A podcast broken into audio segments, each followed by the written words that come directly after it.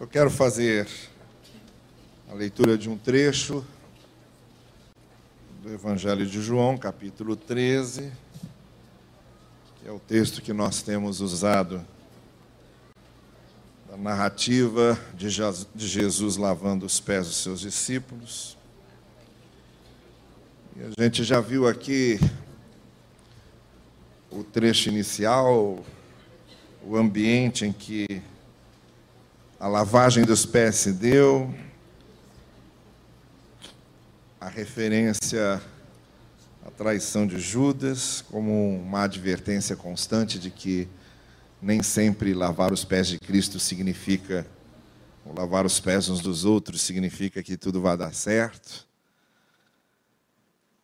Também a ação do próprio Cristo em levantar-se e começar a lavar os pés dos discípulos nós já temos visto algumas coisas aqui sobre o início desse texto, mas agora eu queria focalizar com vocês o verso 6 em diante, quando está escrito assim: Chegou-se Jesus a Simão Pedro. Jesus estava lavando os pés dos discípulos. Chegou-se a Simão Pedro que lhe disse: Senhor, vais lavar os meus pés? Respondeu Jesus: Você não compreende agora o que estou fazendo. Mais tarde, porém, você entenderá. Disse Pedro: Não, nunca lavarás os meus pés. Jesus respondeu: Se eu não os lavar, você não terá parte comigo. Respondeu Simão Pedro: Então, Senhor, não apenas os meus pés, mas também as minhas mãos e a minha cabeça. Respondeu Jesus: Quem já se banhou precisa apenas lavar os pés. Todo o seu corpo está limpo. Vocês estão limpos, mas nem todos, pois ele sabia quem iria traí-lo. E por isso disse que nem todos estavam limpos. É a segunda referência que João faz à traição de Judas, o que nos deixa muito claro que João cria uma dramaticidade toda especial aqui entre o que Cristo estava fazendo, entre a fidelidade que ele esperava dos seus discípulos, entre a opção e a escolha que Judas havia feito. Então, esse elemento é um elemento importantíssimo aqui. Nós vamos voltar a ele em alguma das palavras mais adiante, em algum outro momento mais adiante. Hoje, eu gostaria de fazer apenas três destaques e quero fazê-lo de forma muito breve mesmo, apenas para pontuar algumas coisas, para que logo depois possamos seguir as nossas classes de EBD.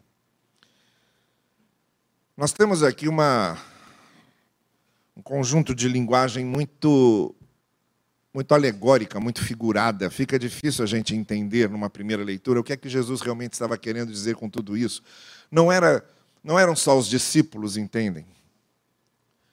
Não era uma questão dos discípulos não compreenderem é, quais eram os verdadeiros objetivos de Jesus. A linguagem aqui mesmo é uma linguagem muito cheia de mistérios e indicações, o fato de Pedro não estar entendendo, dos discípulos reagirem, aquela questão que estava acontecendo de Jesus lavar os pés dos discípulos, todo mundo entendia o que, significava aquilo.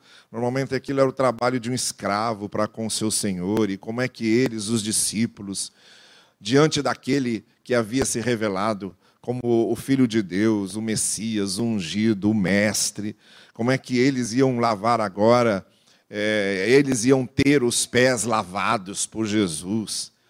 E é aqui que a gente precisa compreender, e eu tenho insistido nisso aqui, vou continuar insistindo. Todas as vezes que a gente quiser literalizar demais a Escritura, todas as vezes que a gente quiser ver só a letra, todas as vezes que a gente quiser destacar só o histórico, só o que tiver exposto, a gente está perdendo a maior parte das Escrituras. O que estava acontecendo ali de forma literal, Jesus lavando os pés dos discípulos, não importava, não era aquilo. Não importava. O que importava era o que Jesus estava querendo mostrar com aquilo. Quando nós lemos a Escritura, não importa, não importa o que está exposto, o que importa é o que não está exposto.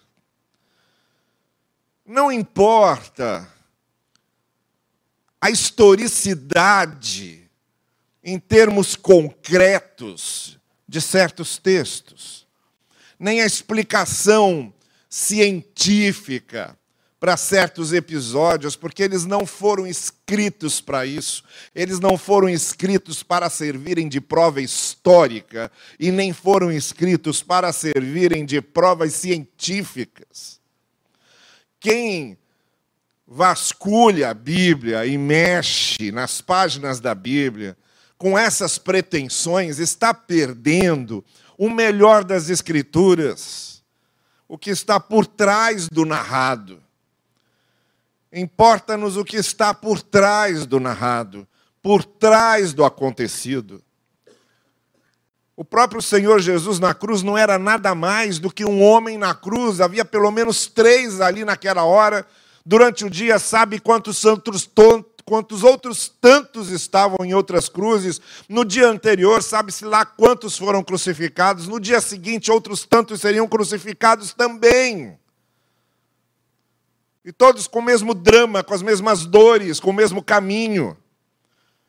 Não é? O fato de Jesus estar crucificado, mas é o que significava aquilo.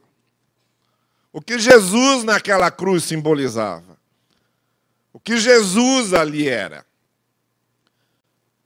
Não a crucificação em si, mas o que aquela crucificação estava mostrando. É, são essas coisas que importam na Escritura. Então, nós também cometeríamos esse erro de ficar perguntando isso e aquilo se nós nos retivéssemos apenas ao que Cristo estava fazendo. Então, há três coisas aqui nessa linguagem figurada de Jesus, até as respostas que Jesus dá, são respostas que a gente precisa parar, repensar, voltar e, principalmente, compreender no pós-evento. Foi depois que Jesus morreu na cruz, ressuscitou, reuniu os discípulos de novo, aí é que tudo ficou muito claro. Por isso é que Jesus diz logo para Pedro, quando Pedro se nega, Pedro não quer que seus pés sejam lavados, ele acha aquilo um absurdo, ele é o mestre, ele é o Senhor, como é que vai lavar os pés dos discípulos? E aí então o Senhor Jesus diz: O que eu faço agora, você não entende, só vai entender depois. Depois quando? Depois dos eventos que vão se seguir aqui.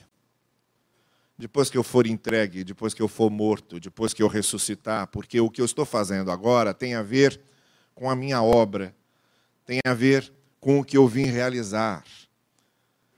O fato de eu estar lavando os pés de vocês agora significa que eu vim lavar os pés da humanidade toda. Então, essa é a primeira coisa que a gente precisa pensar. É que é imensamente importante entendermos a simbologia daquilo. E uma simbologia que só faz sentido à luz da morte e da ressurreição de Cristo.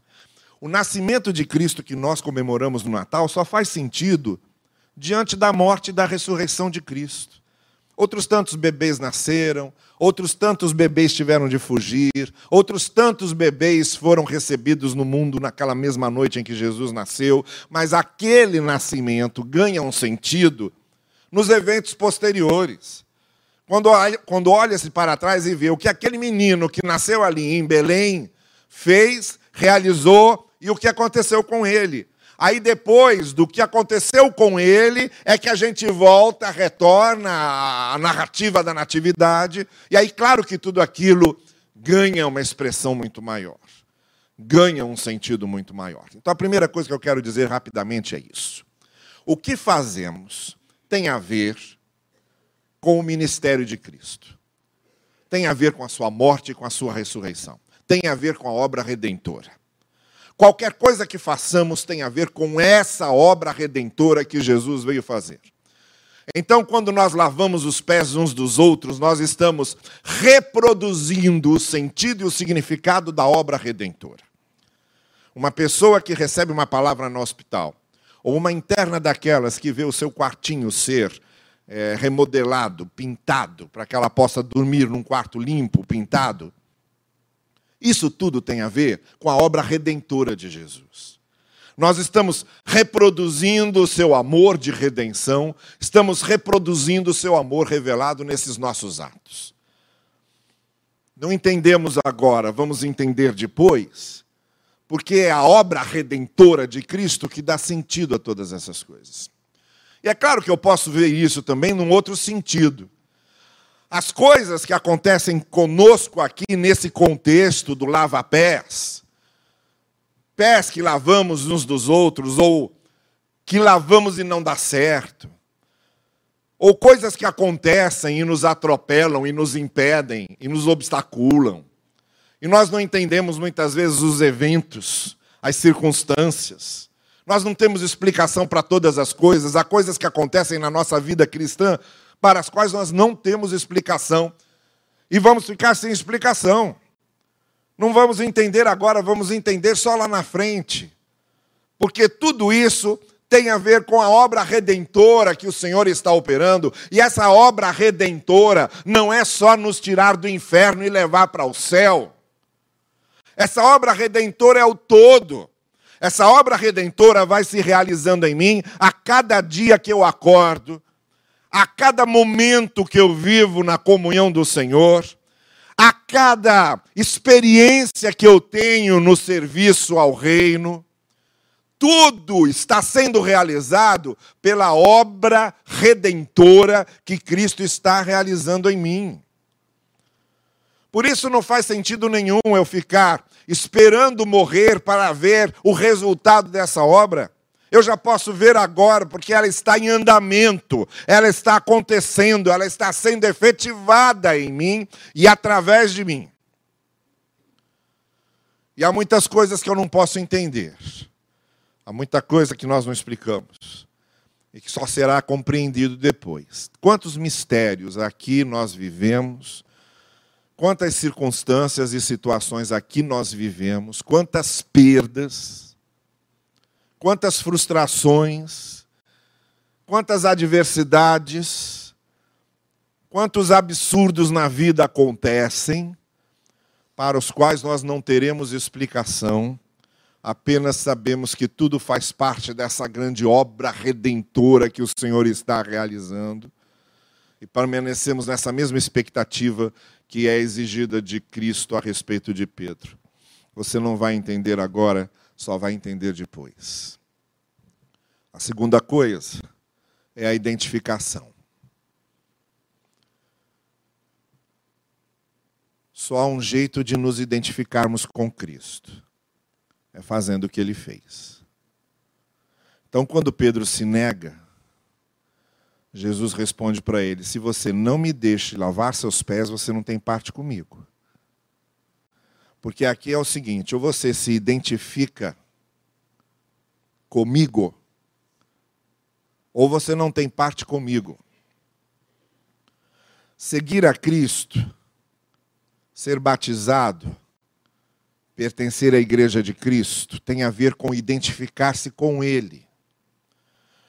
Ou nós nos identificamos com Ele, com o que Ele é, com o que Ele quer, com o que Ele ensina com a maneira dele ver as coisas, ou não temos parte com ele. Então, é impossível que haja qualquer tipo de relacionamento superficial, institucional, periférico com o Senhor Jesus. Não tem como. Ou há uma identificação interior com Ele, ou não se faz parte com Ele. Era isso que Pedro precisava entender.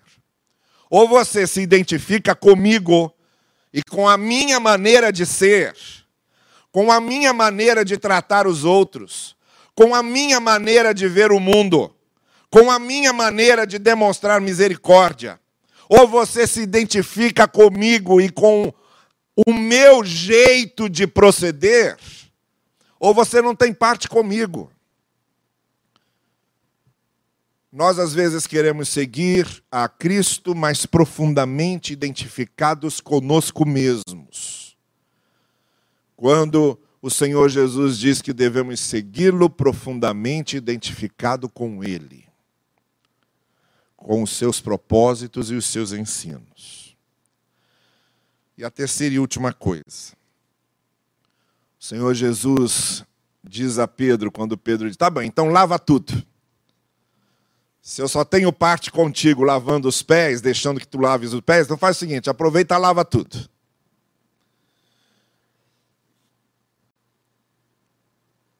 De devia ser alguma coisa muito difícil conviver com Pedro. Porque vocês percebam que ele tenta manobrar tudo o tempo inteiro. Conhecem pessoas que vão tentando manobrar tudo o tempo inteiro? Até quando dão a impressão que estão aceitando sua ideia, mas por trás vão tentando manobrar tudo o tempo inteiro. Está lá Pedro, de novo tentando manobrar, de novo tentando conduzir. Ele, ele que quer conduzir. Isso é, teoricamente, ele não quer que, lave, que Cristo lave os pés dele, porque Cristo é o mestre, mas praticamente ele é que quer conduzir. Estão vendo a coisa? E aí, de novo, ele tenta conduzir. Então, lava tudo. Aí Cristo diz: escuta, Pedro, o que eu estou dizendo aqui é simbólico. Que mania de levar o pé da letra. Que mania de ver só o literal. Que coisa, você não entende linguagem simbólica, você não entende alegoria, você não entende linguagem figurada. O que eu estou dizendo é que essa identificação que vocês têm comigo também parte de um sentimento de pureza. Vocês já têm o principal de vocês lavados, que é o coração. A intenção de vocês tem que ser pura o resto vai. Então, o principal de vocês já está lavado, com exceção de um. Por isso que a comparação com Judas aqui é importante, porque enquanto Cristo está falando na pureza da intenção do coração, que define as ações, ele está usando como exemplo Judas, que tinha outras intenções. Outras intenções que não aquelas que Jesus queria no coração dos discípulos. A nossa limpeza é interior. A nossa limpeza é do coração. A nossa limpeza é da pureza interior das nossas intenções. Por favor, eu não estou dizendo aqui que a limpeza exterior não é importante. Eu não gostaria que você compreendesse isso é claro que a limpeza exterior é importante e necessária. O que eu estou dizendo é que o que define a nossa comunhão com Deus é o fato das nossas intenções puras, limpas diante dele, e isso Jesus tinha resolvido com Pedro. Vocês já foram lavados. As intenções de vocês são puras, vocês estão me seguindo. Vai ter muita coisa que vai sair errado aqui. O próprio Pedro vai negar a Cristo, vai ter medo, aquilo tudo que a gente já conhece. Mas a intenção é pura do coração. Nesse processo de lavarmos os pés uns dos outros, Jesus precisa de três coisas: de pessoas que lavem os pés uns dos outros com confiança sabendo que nem tudo pode ser compreendido, mas que tem tudo a ver com a obra redentora que o Senhor está realizando em nós. Essa é a nossa expectativa. A segunda coisa que ele espera é que nos identifiquemos com Ele, com seus sentimentos, com a sua visão, com seu propósito. Seguir a Cristo é essencialmente estar identificado com Ele essencialmente estar identificado com o Senhor. E a terceira coisa que ele espera de nós é que hajamos com essa pureza interior da lavagem interior que recebemos. Os nossos corações purificados e limpos diante dele, e é com esses corações de intenções limpas, de intenções puras, que nós devemos partir para lavarmos os pés uns dos outros. São esses sentimentos que o Senhor Jesus espera de nós. É isso que devemos oferecer a Ele. E dessa forma comemoramos o Natal, lavando os pés uns dos outros, como o próprio Senhor ensinou. Que Ele assim nos abençoe e acompanhe. Amém.